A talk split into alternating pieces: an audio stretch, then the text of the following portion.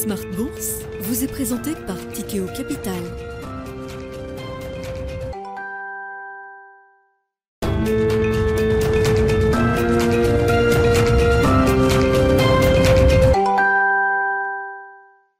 Reparti pour Smart Bourse, votre double dose quotidienne de marché en direct sur Bismart, chaque jour à la mi-journée, 12h30, 13h, et en fin d'après-midi, la grande édition pendant une heure, à partir de 17h en direct, rediffusée à 20h sur Bismart TV, émission que vous retrouvez chaque jour en replay sur bismart.fr et en podcast sur l'ensemble de vos plateformes. Au sommaire de cette édition ce soir, des marchés actions euh, en Europe qui se portent toujours bien, malgré cette phase de digestion, de consolidation à plat, consolidation qu'on a du mal à voir réellement pour l'instant, puisque en niveau, le CAC 40 est sur ses euh, plus hauts atteints euh, la semaine dernière, autour des 7100 points.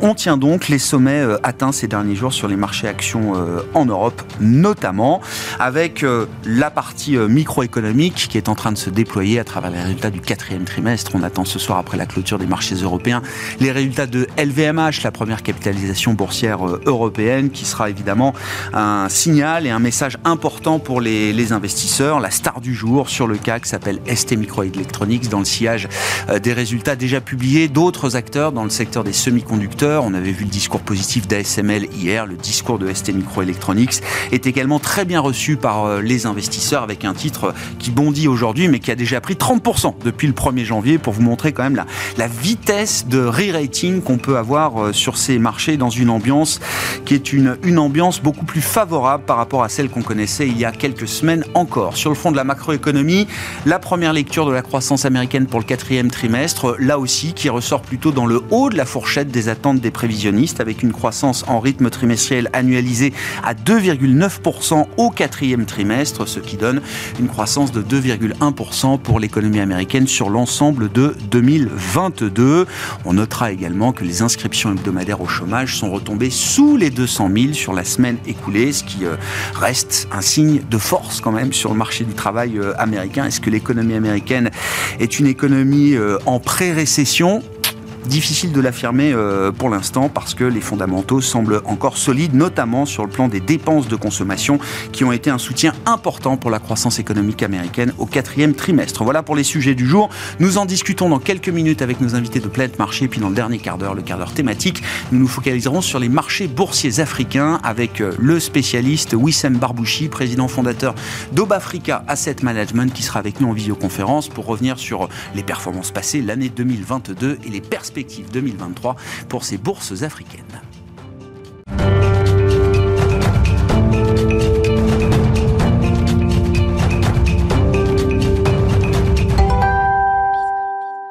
Et donc les infos clés de marché comme chaque soir en direct avec vous, Alix Nguyen, tendance mon ami, une tendance toujours positive pour les actions euh, européennes et un CAC 40 qui tourne toujours autour des 7100 points ce soir. Oui, euh, par, par, opposition à la journée d'hier, le CAC apparaît un peu plus optimiste. Les résultats euh, meilleurs que prévus euh, d'ST Microelectronics et de Nokia redonnent au marché le goût du risque et contrebalance pour l'instant la mise en garde lancée par Microsoft sur la croissance de sa division cloud.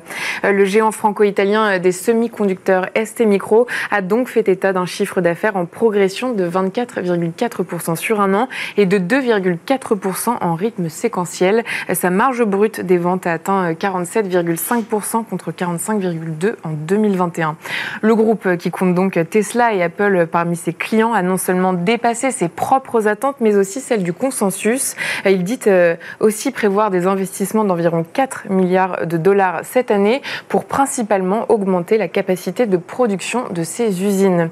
On relève aussi euh, la bonne tenue des valeurs du luxe à quelques heures de la publication des résultats d'LVMH. Et puis sur le marché américain, la vedette du jour, c'est Tesla avec un titre qui poursuit sa reprise. Oui, après l'annonce de résultats records en 2022, et ce, malgré les perturbations sur les chaînes d'approvisionnement, les pénuries de microprocesseurs et les différentes fermetures en Chine. En 2022, Tesla a dégagé 12,5 milliards de dollars de bénéfices contre 5,5 milliards l'année précédente. Le nombre de véhicules produits fait un bond de 47% par rapport à 2021. Euh, Tesla vise officiellement 1,8 million pour 2023, mais Elon Musk estime qu'il a le potentiel annuel de produire 2 millions de voitures. Et puis sur le plan macroéconomique, effectivement, on notera que l'économie américaine a délivré une croissance encore solide au quatrième trimestre. Oui, au quatrième trimestre, l'économie américaine a maintenu un rythme de croissance soutenu grâce à la solidité euh, des dépenses des ménages. À noter en revanche que la dynamique semble avoir euh, considérablement ralenti vers la fin de l'année, euh, la remontée des taux d'intérêt ayant impacté la demande. Plus précisément, le PIB des États-Unis a augmenté de 2,9% en rythme Et puis enfin, à noter que les inscriptions hebdomadaires au chômage ont diminué de 6 000 à 186 000. Tendance, mon ami, chaque soir avec Alix Nguyen, les infos clés de marché en direct à 17h dans Smart Bourse sur Bismart.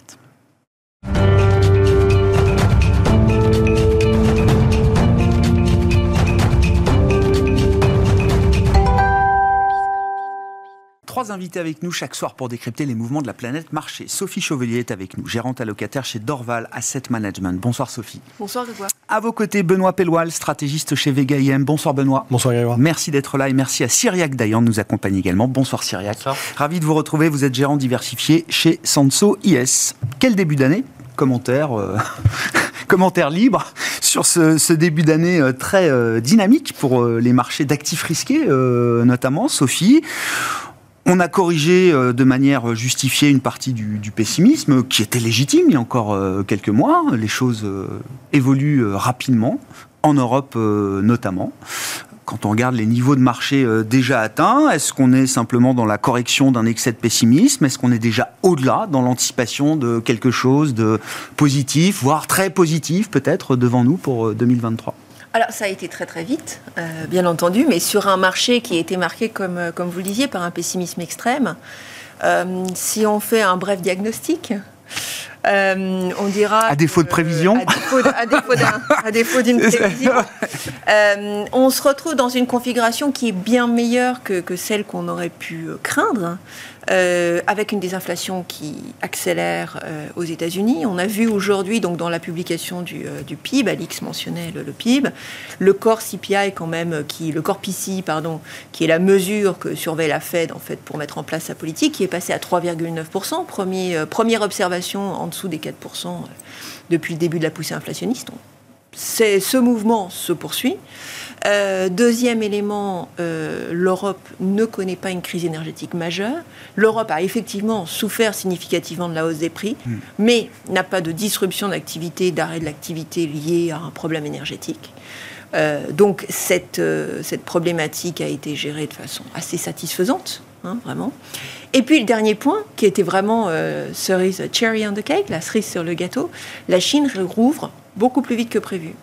Donc on sort euh, d'un scénario euh, où les plus pessimistes euh, voyaient une récession forte assez rapidement à finalement un, scénario non seulement de décélération de, l'inflation et d'atterrissage en douceur de l'activité avec des signaux de récession, oui, aux États-Unis, mais enfin une récession de plein emploi.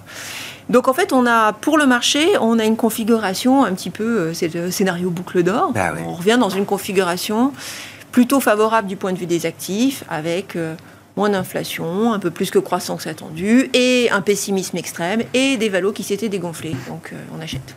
C'est tenable? Alors, c'est une bonne question. Et c'est pour ça d'ailleurs que qui peut, Qu'est-ce qui peut dérailler partant de là? Alors, il y a deux choses. Vraiment, il y a, nous, aujourd'hui, on s'interroge sur, euh, sur deux sujets. la désinflation jusqu'où? C'est-à-dire, est-ce qu'à un moment, on ne va pas être attrapé par la patrouille euh, parce qu'il euh, y a une désinflation, mais elle s'interrompt à un niveau qui est inconfortable pour les banques centrales? C'est-à-dire qu'on n'arrive pas, par exemple, à descendre significativement en dessous des 4% aux États-Unis. Euh, et puis la croissance. Là, le, scénario, euh, on en parlait au antenne, le scénario, il paraît mirobolant, mirifique. Euh, il est possible effectivement que l'activité, à un moment, euh, décélère plus brutalement. Mm. Donc, ce sont vraiment, entre guillemets, les deux, risques, les deux risques majeurs. Et puis après, il y a les risques pseudo-financiers qui pourraient être liés au quantitative tightening aux États-Unis, d'infrastructures de marché, etc. Qui, on n'est jamais à l'abri. Mais je dirais qu'entre guillemets, aujourd'hui, les interrogations sont de cette nature. Mm. Bon, votre analyse de la situation, euh, Benoît, et effectivement, qu'est-ce qui peut dérailler partant de la situation qu'on constate euh, aujourd'hui?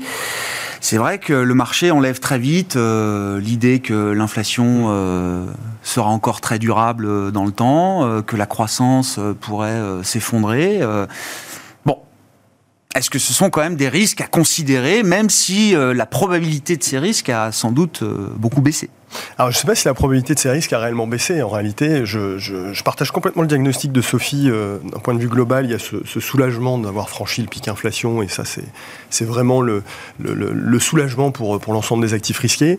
Et c'est vrai qu'il y a ce changement de perception vraiment très notable à la zone euro. Hmm. Pour le coup, là, on, est dans une espèce de scénario un peu magique, et on passe de la catastrophe euh, quasi assurée à un scénario magique puisqu'au final, euh, la zone euro était la, zone vraiment à risque de répéter un scénario cata type années 70 avec euh, ces problématiques entre les politiques monétaires et budgétaires. Et puis au final, euh, coup de chance, la météo est nettement meilleure et le principal risque ne se matérialise pas. Et au final, on se retrouve avec quoi? Une économie qui potentiellement peut voir l'inflation corriger plus vite que prévu parce qu'il y a cette dimension matière première plus importante.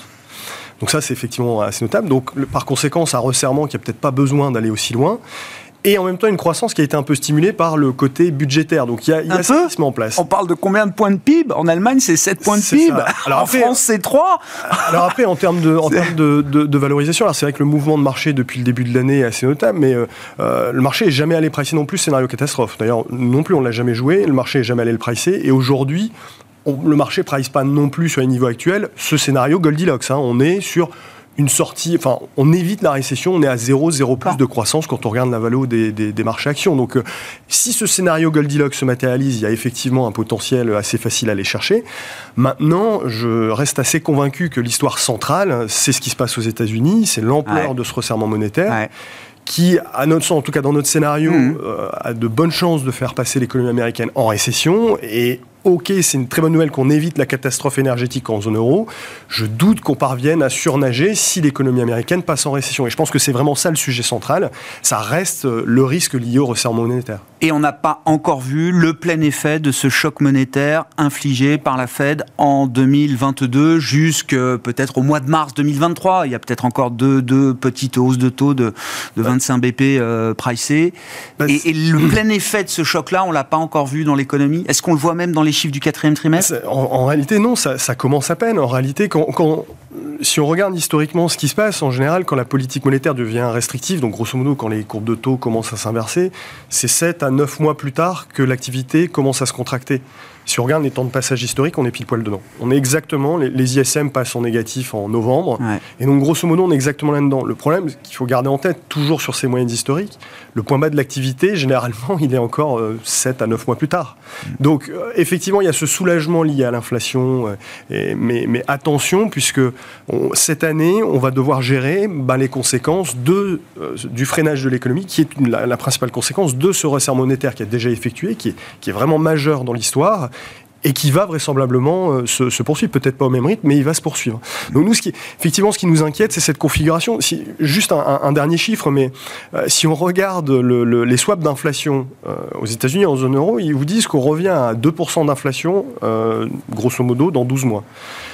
si on prend le pic inflation, ça, fait, ça voudrait dire que grosso modo, l'inflation, en moins de deux ans, perd 6 à 7 points c'est bien simple. Hein. Historiquement, c'est jamais arrivé en dehors de la crise de 2008 et euh, ben, des années 80 et euh, du scénario Volcker. Donc, euh, je conviens, je, veux bien entendre que les scénarios catastrophes soient pas les plus probables et c'est pas du tout ce qu'on joue.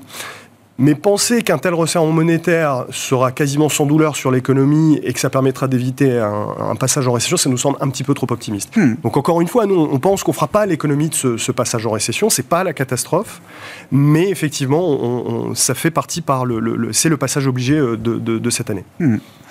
Syriac, vos commentaires. On a déjà fait un peu le tour de, l'analyse de la, de la, situation et puis cette grande question sur euh, l'économie euh, américaine. Encore une fois, hein, quand on voit le chiffre global de la croissance au quatrième trimestre, plus 2,9%, euh, avec des dépenses de consommation quand même très solides, un revenu disponible réel qui accélère à plus de 3% au quatrième trimestre, quand il progressait seulement de 1% sur le, troisième trimestre, et des inscriptions hebdomadaires au chômage à moins de 200 000 sur la semaine euh, écoulée, euh, pas l'impression d'écrire une économie euh, pré-récessionniste. Non, ça c'est clair. le problème en fait, c'est que beaucoup de modèles ou beaucoup de prévisions sont basés, ou en tout cas intègrent en grande partie la question du chômage, du taux de chômage. C'est vrai que historiquement, c'est quelque chose qui fonctionne. Mais on a eu quelque chose qui s'appelle le Covid qui est passé par là en 2020 et qui a un peu détraqué le système euh, au niveau vraiment du taux d'emploi, du chômage. Je vais prendre deux exemples simples.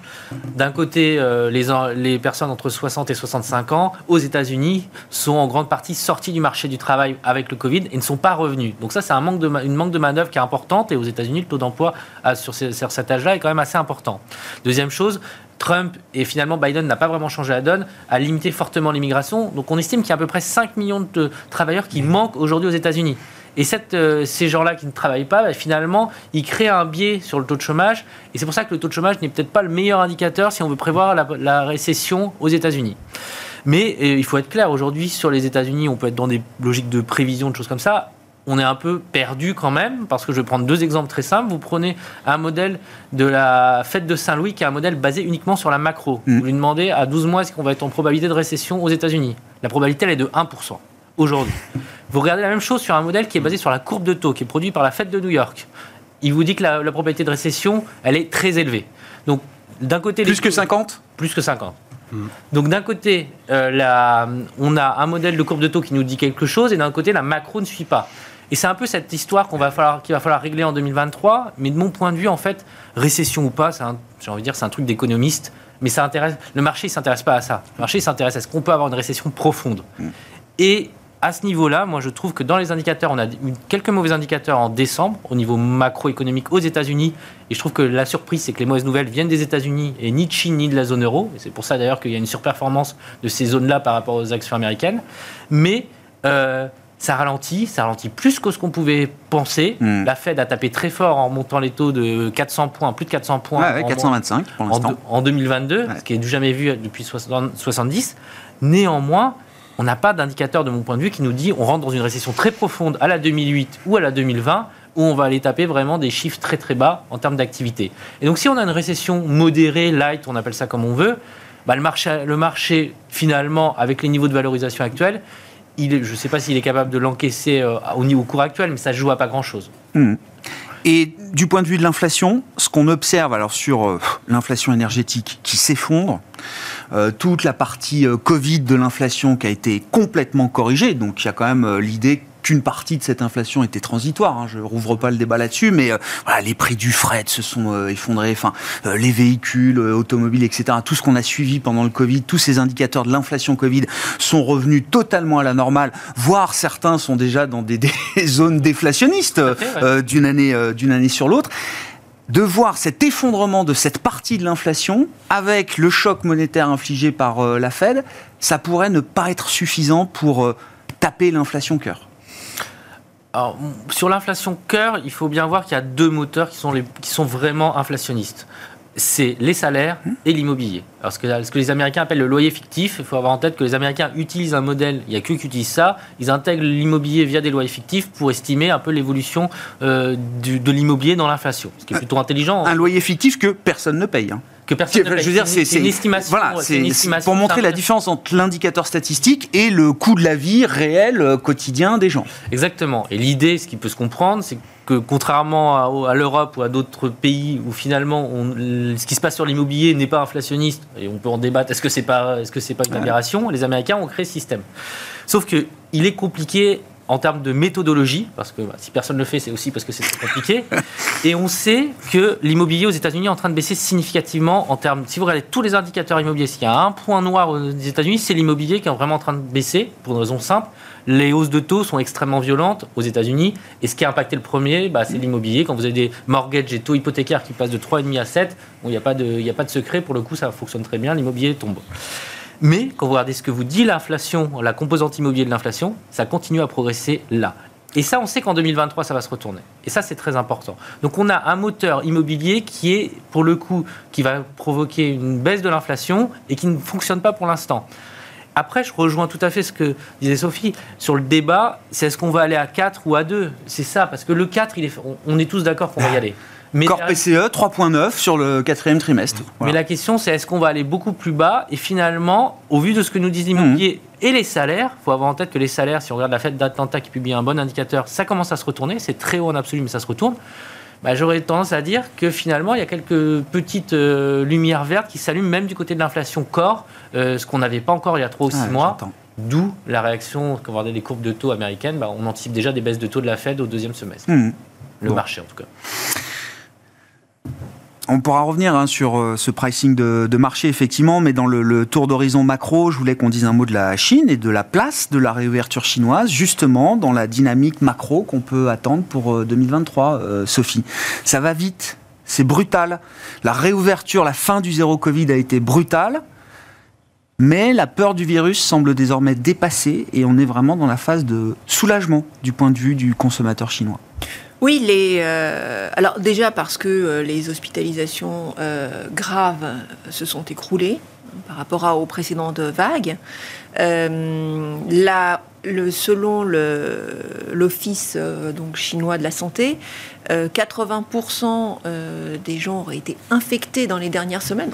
Ça s'est diffusé extrêmement vite et avec une létalité, bien entendu, bah, Omicron, hein, beaucoup plus faible que, que les inquiétudes qui, qui surnageaient.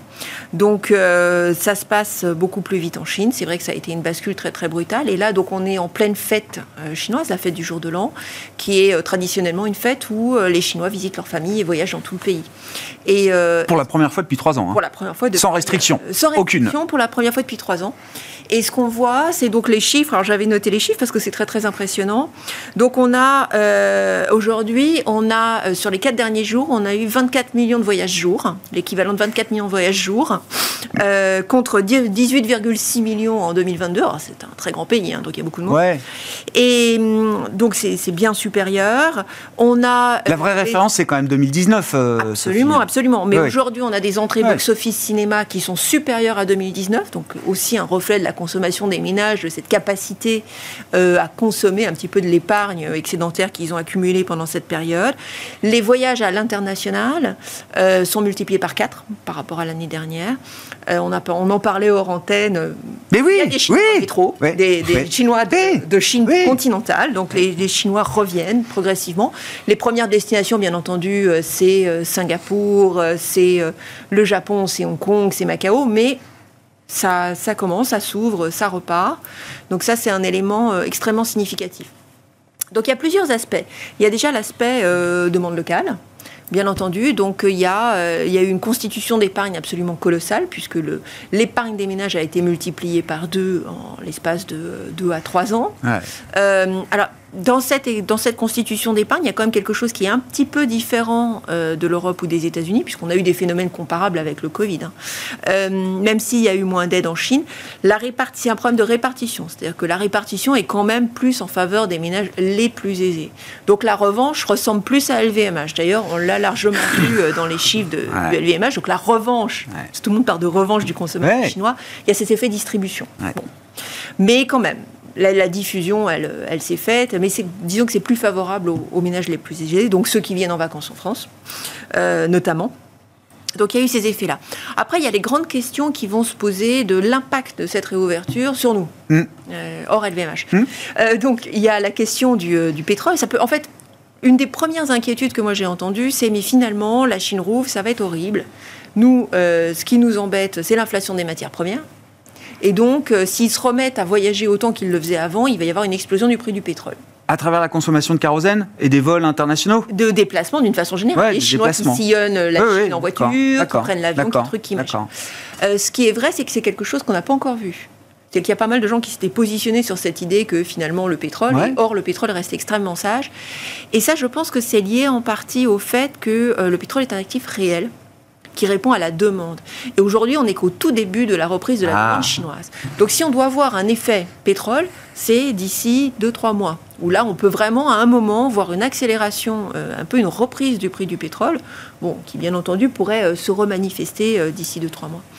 Euh, D'un point de vue euh, touristique, donc on a vu bien entendu un, un bénéfice, mais surtout d'abord pour les pays limitrophes, hein, la zone Asie. Euh, D'une façon générale, une impulsion qui va être plus positive pour la demande industrielle, pour la production automobile, pour etc. Avec en premier lieu, bien entendu, pareil, un effet qui est relativement Mhm. circonscrit à la zone Asie, mais d'une façon générale, un bénéfice qui va se diffuser. On est passé d'anticipation de croissance en Chine à environ 4,8% en fin d'année dernière à 5,2%, ce qui reste un niveau modéré puisque le régime de croissance de la Chine était bien supérieur. Mais notre compréhension, c'est que ça n'est pas non plus l'objectif du gouvernement de, d'avoir une accélération trop trop forte. Maintenant, si on remet ça dans le contexte de ce qui s'est passé en Europe, aux États-Unis, c'est probablement très sous-estimé. Ah C'est-à-dire qu'il va y avoir des, des, trimestres de croissance à deux chiffres, hein, de façon évidente. Voilà, donc ça c'est un petit peu euh, un panorama un peu rapide. Euh, du point de vue de l'investissement, il y a des choses à faire. On, y reviendra, mais euh, sur l'effet de diffusion de cette euh, réouverture sanitaire en Chine. Et on comprend que c'est euh, c'est le moteur de la consommation hein, qui va être quand même le principal driver peut-être de cette accélération de la reprise économique en Chine, Benoît. Des, mais de services, ce qui est essentiellement local et domestique. Et c'est pour ça, le, je, je, sais que tout le monde, Sophie présentait ça comme cherry on the cake. Je pense que c'est pas beaucoup plus que ça pour le reste du ah monde en réalité, parce que encore une fois, ce qui, ce qui a eu beaucoup d'impact dans le monde à la fois sur l'inflation, sur la croissance, c'est le confinement plus que les réouvertures. C'est parce qu'on a complètement une, distorsion énorme dans ce qu'on a consommé, qui s'est orienté massivement sur les biens, et c'est ça qui a entraîné les matières mm. premières, qui a fait... Euh, euh, et, ensuite, bien évidemment, les réouvertures, parce qu'on avait cette épargne créée, les chèques, etc. Là, déjà, sur ces chiffres d'épargne, il y a aussi, euh, et Sophie a raison de montrer la distribution vers les gens les plus aisés, c'est qu'il y a une réallocation aussi de tout un tas d'investissements qui n'ont pas été très fructueux, notamment dans l'immobilier, ah, etc., qui constituent en bonne partie cette épargne. Et, et, apparemment, les chiffres sont finalement pas si astronomiques que ça en termes d'épargne. Mais quoi qu'il en soit, cette, euh, cette revanche du consommateur chinois, il y a quand même de fortes chances, comme c'est essentiellement lié à de la réouverture, ce soit des services, ce soit extrêmement local, ce qui est déjà moins inflationniste, donc ça c'est plutôt, euh, plutôt une bonne nouvelle hein, en l'occurrence. Euh, mais ça va surtout nourrir la consommation, enfin l'économie locale, par effet de ricochet, ce qu'il y a autour. L'Europe en profite et effectivement, à travers cette composante où en Europe on est plus exposé, plus sensible, à la Chine, bien sûr. plus sensible. Donc je pense qu'il y a aussi en partie cet effet-là qui soutient justement les marché européen et, le fait que ça surperforme par rapport, par rapport aux autres. Euh, donc voilà, mais de là à voir l'économie chinoise qui puisse euh, éviter euh, ce scénario de freinage global, etc., ça me paraît un peu, un peu compliqué. Les seules fois où l'économie chinoise a réellement tiré le monde de l'ornière, c'est quand il y a eu des programmes de relance massifs. Là, c'est une réouverture, c'est pas mm. tout à fait la même chose, ça n'a pas les mêmes effets, c'est pas sur les mêmes biens.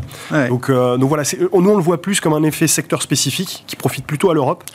Et, et, effectivement un petit, un petit supplément, mais qui ne change pas fondamentalement l'histoire. Hmm.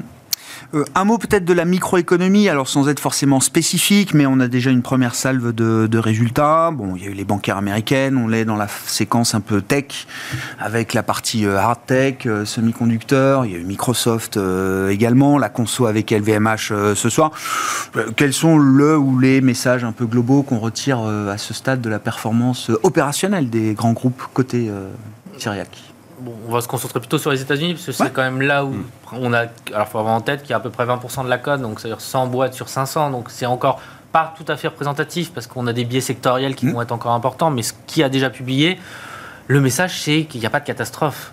Et ça reboucle un peu avec notre discussion macro initialement. C'est-à-dire que si on, on rentre dans une récession profonde, quelque chose de dur, la croissance des bénéfices, elle va être légèrement négative aux États-Unis quand on suit ce que nous disent les boîtes. Le consensus est à moins 2. Peut-être, en général, il y a toujours une petite surprise positive, mais voilà, on va tourner dans ces eaux-là.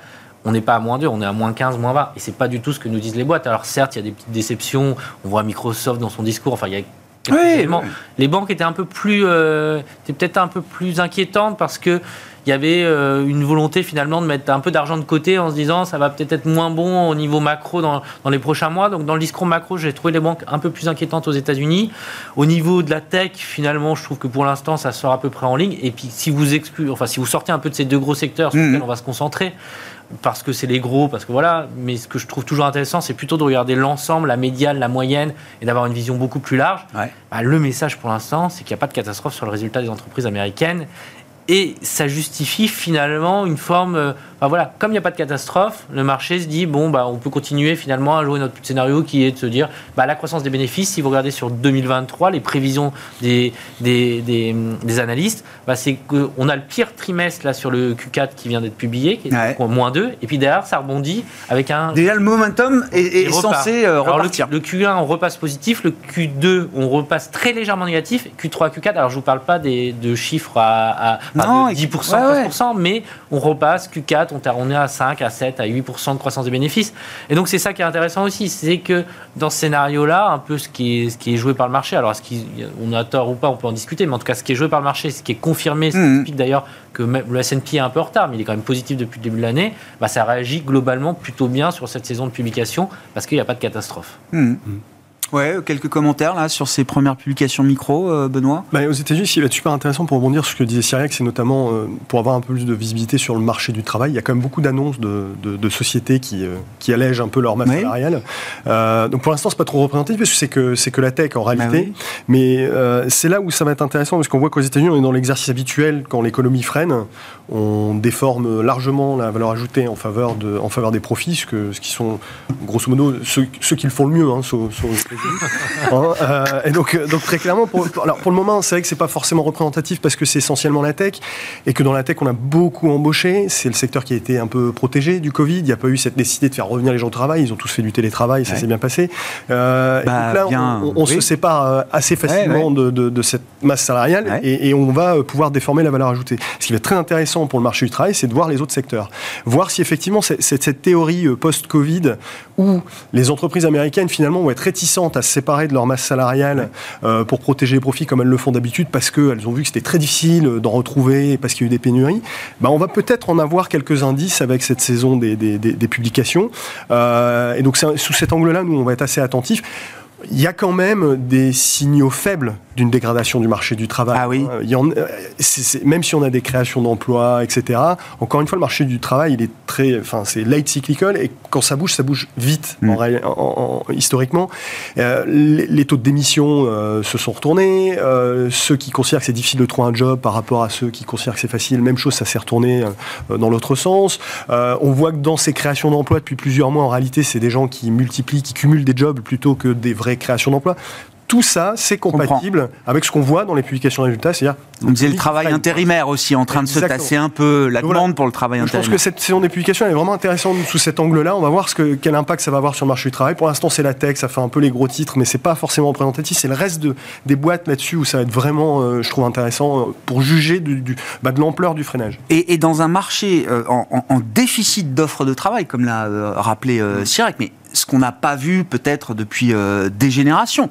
Euh, pendant 20 ans, en tout cas 2000, 2020, euh, il y a plus d'offres de travail, toujours un peu plus d'offres de travail que de demandes de, de travail. Là, c'est complètement renversé on peut imaginer quand même que la fonction de réaction de certaines entreprises dans certains secteurs sera un peu différente, euh, justement. Ben, c'est ça, c'est justement hein. ce qu'on va suivre. ça va être très intéressant de regarder ça. Il y, a, cette théorie de dire que les entreprises, finalement, vont, se comporter totalement différemment de, l'histoire, qu'elles vont pas euh, ajuster euh, spécialement. Donc là, c'est pas forcément une bonne nouvelle, hein, parce que les profits des entreprises. Oui, ça pince les marges. Ça pince C'est aussi très intéressant d'un point de vue valorisation relative entre les US et, la zone euro, par exemple, parce qu'on parle de rattrapage de la zone euro. on a 27% de décote de PE hein, par rapport aux États-Unis c'est toujours quasiment le plus haut historique. Hein. Ouais, ce que j'allais dire, c'est le niveau euh, whatever it takes quand Draghi euh, sauve la zone euro. Donc c'est pas, pas rien comme décote.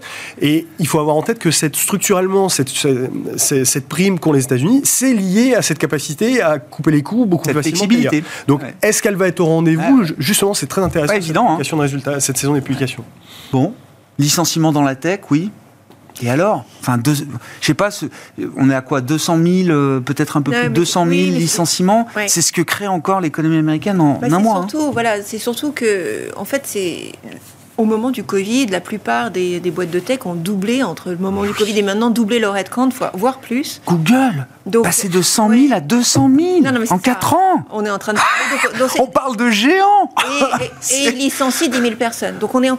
Voilà. Donc c'est de ça dont on est en train de parler. On est en train de parler de 200 000 personnes avec des jobs, donc des ouvertures de postes qui sont à 10,5 millions encore, qu'on certes rebaissé, mais qui sont encore très très au-dessus du niveau de, de 2019. Alors là où je rejoins Benoît, c'est que c'est pas forcément un signe indicateur de ce qui va se passer parce qu'effectivement, le marché de l'emploi, c'est toujours le dernier indicateur qu'on voit, qu'on voit se dégrader. Mais quand même, il y a, euh, là, il se passe effectivement quelque chose d'assez important sur le, du point de vue de l'emploi. Et l'ajustement des entreprises, moi, je suis. Peut-être les entreprises vont être effectivement plus prudentes dans leur politique de licenciement, mm. mais à la fois elles sont encore dans une configuration où, euh, grâce à l'inflation, elles ont pu monter leur prix. Même quand elles n'en avaient pas besoin. C'est-à-dire qu'en fait, il y a quand même un certain nombre d'entreprises, et on le voit bien dans les marges. Euh, et alors que le prix des entrants s'effondre, les prix de sortie, de vente, eux, sont maintenus. Hein. Et donc, du coup, elles ont, et ça, c'est plutôt la bonne nouvelle parce que ça veut dire qu'elles ont une capacité d'absorption. Euh, donc elles ce manque, ce qui pourrait être perçu comme un relatif manque de flexibilité lié à la tension du marché du travail, va être plus, plus facilement absorbé cette fois-ci. Après, si ça dure plus longtemps, les questions, les questions. Mais ça, effectivement, ça peut être coûteux à un moment quand même sur la mm. marge. Et c'est un risque peut-être pour euh, le marché et la valorisation d'un marché comme le marché américain. On, on est, euh, oui et non, enfin, on est sur des niveaux de marge euh, anormaux de toute façon. C'est-à-dire que le marché intégrait déjà le fait que les marges doivent se normaliser. À la rigueur, on est surpris qu'elles ne se normalisent pas plus vite. Mm. On a eu avec le Covid une, explosion de la rentabilité, mais vraiment qui était très. Certains économistes disent que ce n'est pas une spirale prix-salaire, c'est une spirale prix-profit. Voilà, exactement. Une spirale, c'est très bien trouvé parce bah que c'est vraiment ce qu'on a observé. Donc de toute façon, on attend une normalisation des marges. Donc euh, c'est déjà quelque chose que le marché a intégré. Euh, donc je ne pense pas que le, problème soit réellement là. Le problème, c'est euh, qu'est-ce qui se passe en termes de politique banque centrale? Qu'est-ce qui nous attend? Est-ce que l'inflation se vraiment continue à se dégonfler ou pas? Et du coup, bon, on peut, nous, on est quand même vraiment dans l'idée, de toute façon, on est déjà, aux États-Unis, en réalité, on est déjà probablement en récession. Hein. On a un certain nombre d'indicateurs, au moins une industrie, au moins une récession industrielle. Euh, alors, toutes les, tous les soft data, donc les enquêtes, etc., la plupart se sont déjà beaucoup dégradées. Euh, les données réelles un certain nombre de données réelles se sont déjà aussi beaucoup dégradées. Mmh. Donc, enfin, on a vu cette même dégradation en Europe euh, à l'automne des PMU manufacturiers qui, se, qui corrigent à vitesse grand V, euh, l'IFO, etc. parce que euh, on a une consolidation. Parce que le sentiment varie. mais on a une consolidation de l'économie qui est une forme de normalisation. D'accord. Et c'est ça, vous, le disiez très bien. on est dans ce post-Covid, qui est quelque chose qu'on a mmh. beaucoup de mal à appréhender. Euh, et ça fausse euh, la lecture de, de beaucoup, beaucoup, faut voir hein, les, dépenses de consommation. Il faut regarder les trajectoires. On est au-dessus des trajectoires qui étaient prévues, par exemple, par le, le CBO euh, en 2020. On est au-dessus de ce qu'on attendait deux ans plus tard, à partir de 2020. Hein. Mais voilà, mais quand on achète les marchés, on achète les entreprises, et les entreprises vont très bien. Donc, un stratégiste me rappelait mais que chaque fois qu'on a eu des destructions d'emplois sur un mois, la Fed a baissé les taux. Alors, en général, enfin, alors on avait regardé, on avait fait l'exercice. Euh, la Fed a baissé ses taux à chaque fois que le, taux de chômage remontait, et, en général, il remonte très rapidement. C'est-à-dire que à chaque fois, ça s'est fait quand on prend 1 à 2 points sur le taux de chômage mmh. en l'espace de 3 mmh. mois, quoi. donc c'est pour ça, c'est pour ça que j'évoquais des signaux faibles, parce qu'on n'est pas encore dans cette configuration, ce qui nous laisse à penser justement qu'il y a encore de la marge et que la Fed va continuer de resserrer sa politique monétaire. Le, job n'est pas fini tant qu'on n'a pas justement une dégradation un peu plus marquée justement du marché du travail. Euh, et, je pense c'est là où effectivement on peut vite fait euh, être surpris et c'est là où les banques centrales perdent le contrôle, c'est que ça va très vite. En général, c'est euh, un ou deux points sur à peine trois mois. Hmm. Mais de ce point de vue-là, c'est quand même intéressant de voir la Banque du Canada qui vient d'annoncer une pause pour hmm. justement dire voilà, on a remonté euh, de 400 et quelques points de base. On va regarder ce qui se passe. On va regarder ce qui se passe. Et on n'est pas très loin de ce point-là aux US, honnêtement. Hmm. Et pour l'Europe, c'est la Norges Bank qui nous a envoyé le signal aussi d'une pause euh, à la frontière de la zone euro. Bon, sur le plan de l'investissement, alors, qu'est-ce qu'on fait maintenant que, je disais, les, objectifs des stratégies sur le stock 600, euh, en moyenne, c'est 450. On est déjà au-dessus euh, pour les actions euh, européennes. Alors après, il y a d'autres classes d'actifs, effectivement, mais bon, les spreads se resserrent aussi très vite, etc. qu'est-ce qu'on fait quand le marché va aussi vite Alors, nous, sur les actions, on est globalement neutre avec toutefois une préférence, on l'a cité, hein, sur, la, sur la Chine. Ce qui se passe en, Chine, pour de notre point de vue, c'est vraiment un game changer. Et, 40-50% de hausse, c'est possible. Franchement, bah, enfin, on vient de le voir déjà. sur la MSCI China, euh, ça a repris 50% depuis octobre ou novembre. Hein. Mais là, on parle de de MSCI qui inclut Hong Kong. D'accord. Moi, de mon point de vue, je rejoins complètement ce qu'on disait. Là où vraiment ça va, il y a une tendance d'inversion, enfin une inversion vraiment structurelle qui n'est pas encore pricé, c'est la Chine continentale, c'est le CSI 300, c'est vraiment acheter ces boîtes-là qui vont vraiment en profiter. Et donc, ça s'éloigne un peu du MSCI China qui a un mélange de plein de choses très différentes. Notre call à nous, notre positionnement positif, elle est sur la Chine continentale. sur les actions, de notre point de vue, une forme de neutralité euh, globalement. Donc, c'est pas une vision négative du tout, même à ces niveaux-là. Mais voilà, il y a quand même des choses qui ont été positives. Il faudra plus pour faire monter beaucoup plus le marché au niveau global. Par contre, en Chine en particulier, il y a vraiment une histoire spécifique qu'on peut jouer aujourd'hui. Donc ça, c'est au niveau des actions, c'est notre positionnement. Là où on a une position, une surexposition, c'est sur le crédit, et ce que j'appelle le crédit high beta, donc c'est-à-dire les subordonnés bancaires, le high yield, le corpo émergent. C'est ce Ah triptyque-là. Pourquoi? Vous avez encore du rendement entre, on va dire, entre 7 et 9% Alors certes, on était euh, en fin décembre, on était peut-être entre 9 et 10. Donc on s'est resserré.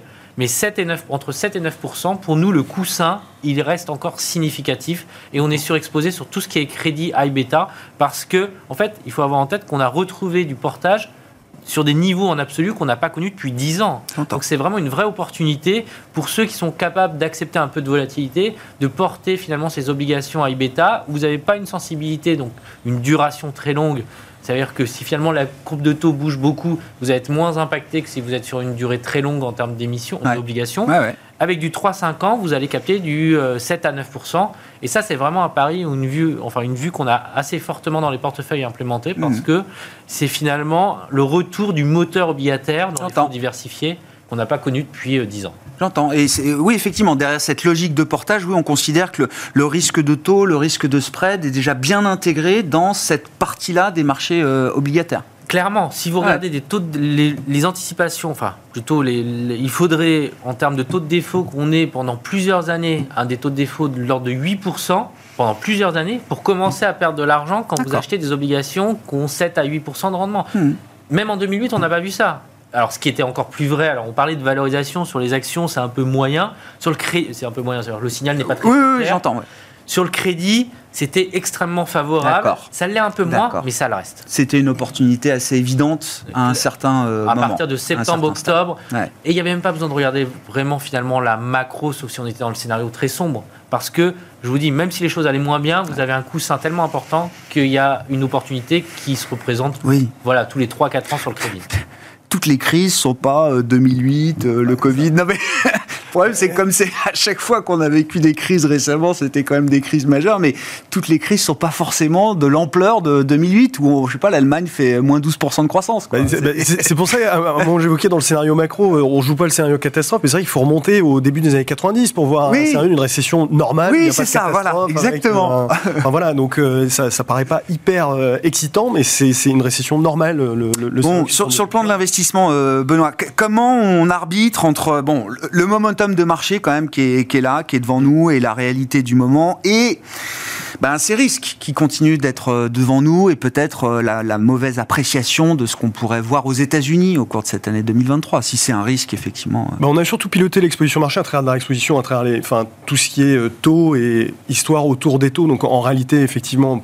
un peu plus de duration. On a joué euh, bah, de l'investment grade parce que c'est vrai qu'en termes de valorisation, on intégrait déjà quasiment une situation de récession. Euh, et sur les actions, alors c'est vrai qu'on a tendance à se montrer un peu plus prudent par rapport à ce rebond. Euh, on a bien profité du biais plutôt valeur de croissance qui profite justement, encore une fois, de cette histoire des, taux d'intérêt et, qui sont amenés pour nous à, décroître hein, au cours de, de l'année. Peut-être un peu plus de prudence aussi sur les small mid qui, ont quand même très largement profité de la, de la détente un peu inattendue des conditions de financement. Hein, quand on regarde les indices de, conditions de financement, ce qui est un peu, je pense, la dernière chose qu'a envie de voir Jérôme Powell, donc euh, méfiance quand même sur le sujet. Euh, les small mid en ont quand même assez largement profité. Où ça? Euh, Aux États-Unis Aux États-Unis, en Europe aussi. En Europe aussi. les small mid, c'est quasiment les, top performers. Attention, nous dans notre scénario, ça reste quand même un passage, un passage en récession, immanquablement en plus lié à des conditions de crédit plus difficiles. Donc les small mid historiquement sont censés un peu souffrir de cet environnement-là. Donc voilà, on a tendance à, à, revenir un peu plus prudent sur certains segments euh, de, ce type-là. Hmm. Sophie, sur la partie investissement, et on peut repartir de la Chine, hein, puisque vous le disiez tout à l'heure, euh, et Syriac euh, abonde dans ce sens-là. Il y a des choses à faire. on a eu plutôt tendance à acheter de la prime de risque un petit peu partout, hein. c'est-à-dire qu'il y avait de la prime de risque dans les actions, dans le crédit. à ce point, précis, on est quand même plutôt en train de racheter un peu de couverture. C'est-à-dire qu'on a racheté un petit peu euh, d'obligataires américains parce que maintenant euh, la corrélation, entre guillemets, euh, a repris, a repris quelque chose de, plus agréable en termes de mmh. couverture. C'est-à-dire qu'on peut à nouveau acheter du 10 ans américain en face des actions et ça baisse pas en même temps. c'est pour une logique de couverture. Mais dans une logique, pure, dans une logique pure de couverture. C'est-à-dire qu'on peut à nouveau, on retrouve à nouveau de, de la couverture. on est moins à l'aise avec l'Europe. Hein. C'est vrai que euh, sur les taux, les taux européens restent chers. Euh, la BCE n'a pas fini. C'est plus difficile, je trouve. C'est vrai que les de prendre de la duration en Europe là. En Europe, c'est ça reste ça reste plus difficile. On préfère les taux américains. Et puis bien sûr, on aime bien euh, on aime bien l'Asie dans le sillage de la révolution chinoise, mais l'Asie d'une façon d'une façon assez large parce que finalement c'est une dynamique qui qui s'étend aussi à ses voisins. Plus directement sur la Chine, on s'était d'abord exposé à la Chine. Euh, et puis après, on a élargi effectivement euh, aux émergents au sens large. Donc on reste assez bien investi, mais c'est vrai maintenant avec une recherche de couverture. C'est-à-dire qu'on a commencé ah ramasser un peu de couverture. Je ne partage pas le, point de vue des, small mid cap. Euh, on est plutôt plus positif, notamment en Europe, parce que c'est une classe d'actifs qui a sous-performé massivement euh, pendant plus de trois ans et qui a continué euh, à générer de la croissance. Donc avant, il y avait une prime des small cap ah, il y a une vraie décote là maintenant. Ah, euh, donc en fait, si dans, dans un scénario où il n'y a pas effectivement de, il y a pas de récession marquée en Europe cette année, on pense que les small mid cap finalement sont redevenus une proposition plus attractive. En Allemagne, hein, notamment, je crois que l'indice mid cap allemand. Ah, J'ai pas le chiffre de l'Allemagne. Je crois que le MDAX fait, fait, très bien depuis le début de l'année, parce que c'est vrai que je regarde souvent les indices small et mid à, Paris. On a toujours ce retard hein, sur la place parisienne j'ai pas l'impression que les small et mid. Mais les, cycliques, de toute façon, d'une façon générale, hein, se sont mieux comportés, que ce soit les larges mm. euh, ou, les small mid. Mais disons qu'en fait, il y avait quelque chose quand même de très particulier sur les small mid, que ce soit euh, d'ailleurs aux États-Unis ou en Europe. Hein. Mm. Un dégonflement de, vraiment de valeur relative qui était extrêmement fort, euh, mais aussi lié aux questions de liquidité, de resserrement de taux, de machin. Bon, ça, et ça fait partie justement de la prime de risque qu'on qu cherche plus attractive. je comprends. Merci à vous trois. Merci, d'avoir été les invités de Planète Marché ce soir. Sophie Chevelier d'Orval Asset Management, Benoît Pelloal, Vega IM et Cyriac Dayan, Sanso IS étaient nos invités en plateau.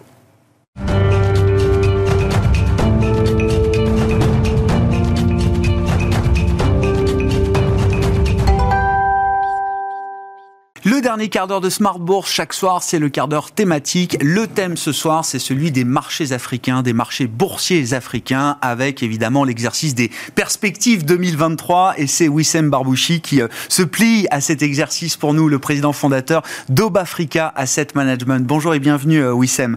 Merci beaucoup d'être euh, d'être avec nous. Oh, vous êtes notre spécialiste référent pour les marchés africains. Un mot peut-être de de l'année 2022, de ce qui a marqué la, dynamique euh, des marchés boursiers africains dans leur ensemble. C'est toujours compliqué de parler de l'Afrique comme une zone euh, homogène, bien sûr, mais qu'est-ce qui a marqué la dynamique de ces marchés boursiers? Quels ont été les, drivers, les facteurs principaux qui ont euh, donné la dynamique de ces marchés l'an dernier, Wissem?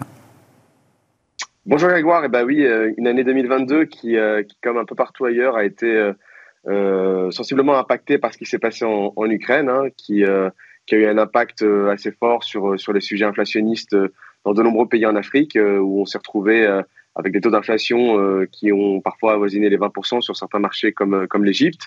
en face, on a eu des banques centrales qui, un peu partout aussi, ont relevé régulièrement les, les taux directeurs. Hein. là aussi, on, a vu, on a vu des taux qui, sur certains marchés, ont été, sont passés de, de, de 9% ou, ou, ou, de 10% à, à plus de 15%.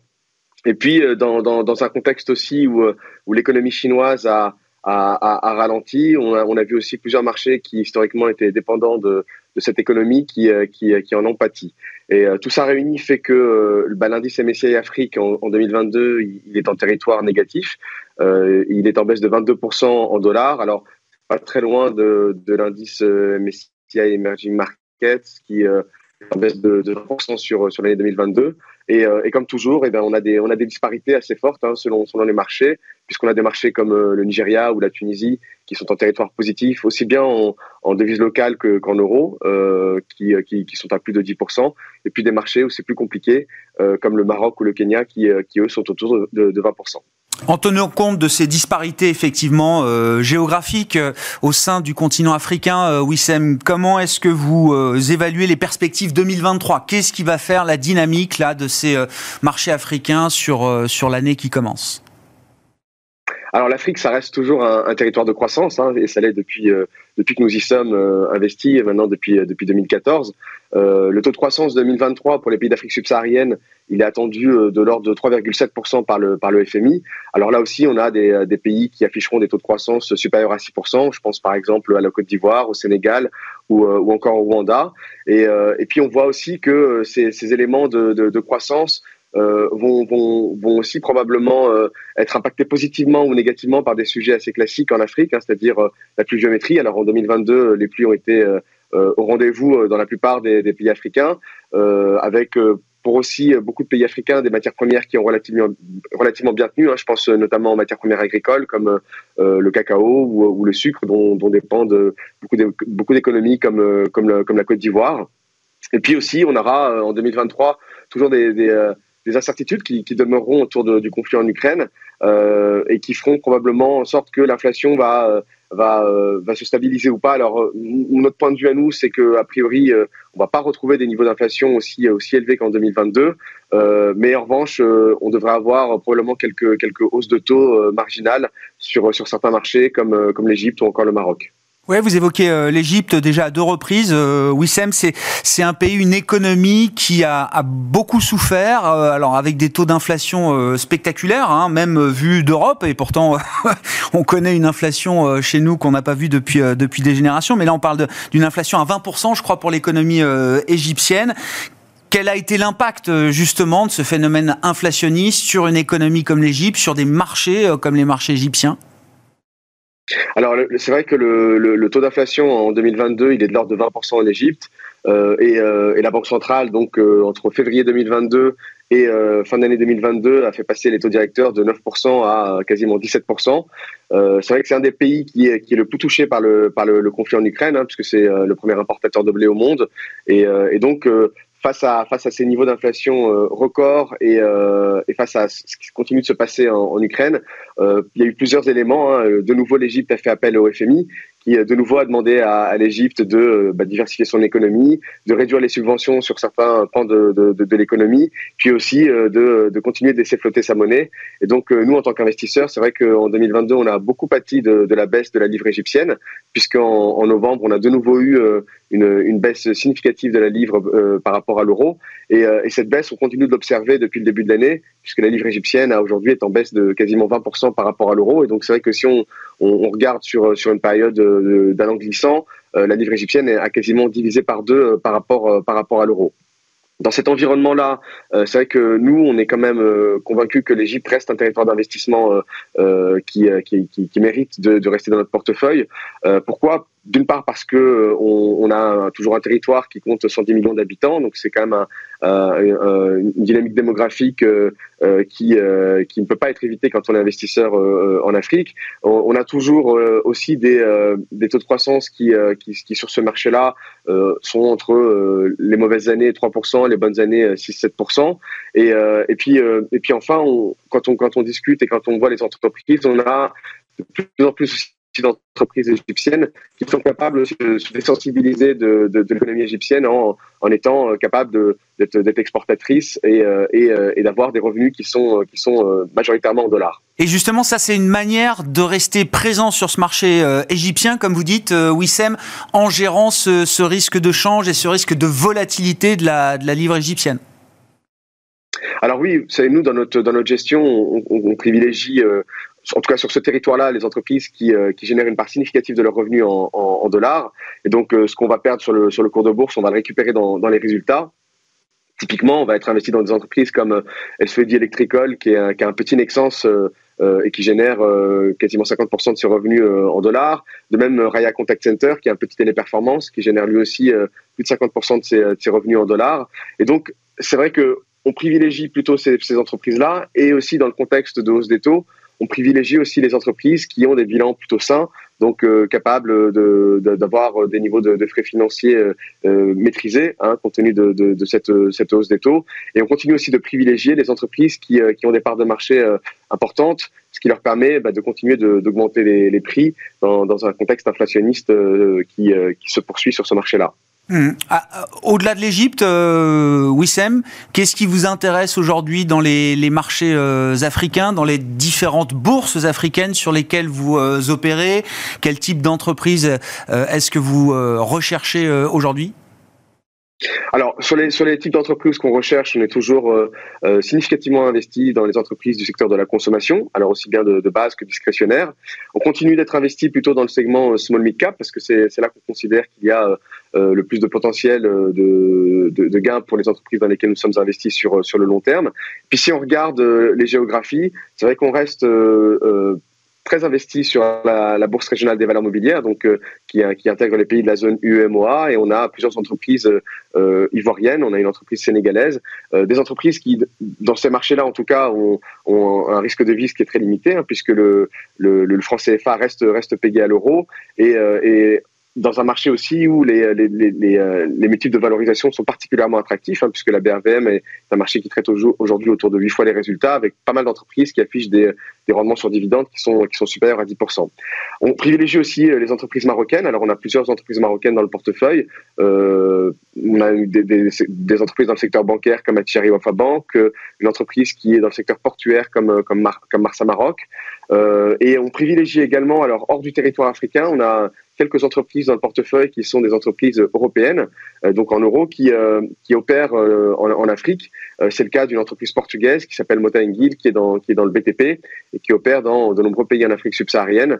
C'est une entreprise qu'on apprécie beaucoup, qui là aussi affiche des taux de, de, de, de des taux de, de, retour sur investissement qui sont intéressants. C'est une entreprise qui, a des ROE compris entre 10 et 15% euh, qui est capable de, générer de la trésorerie, donc en, train de, de, réduire de manière assez importante son, taux d'endettement, qui a été un sujet historiquement pour cette entreprise.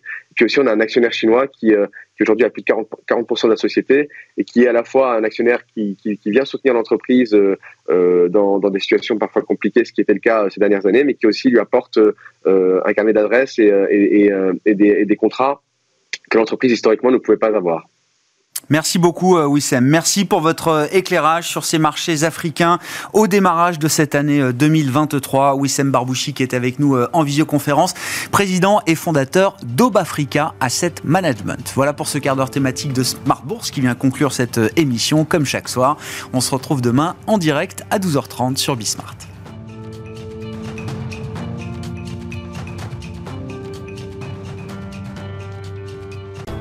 Smart Bourse vous a été présenté par Tikeo Capital.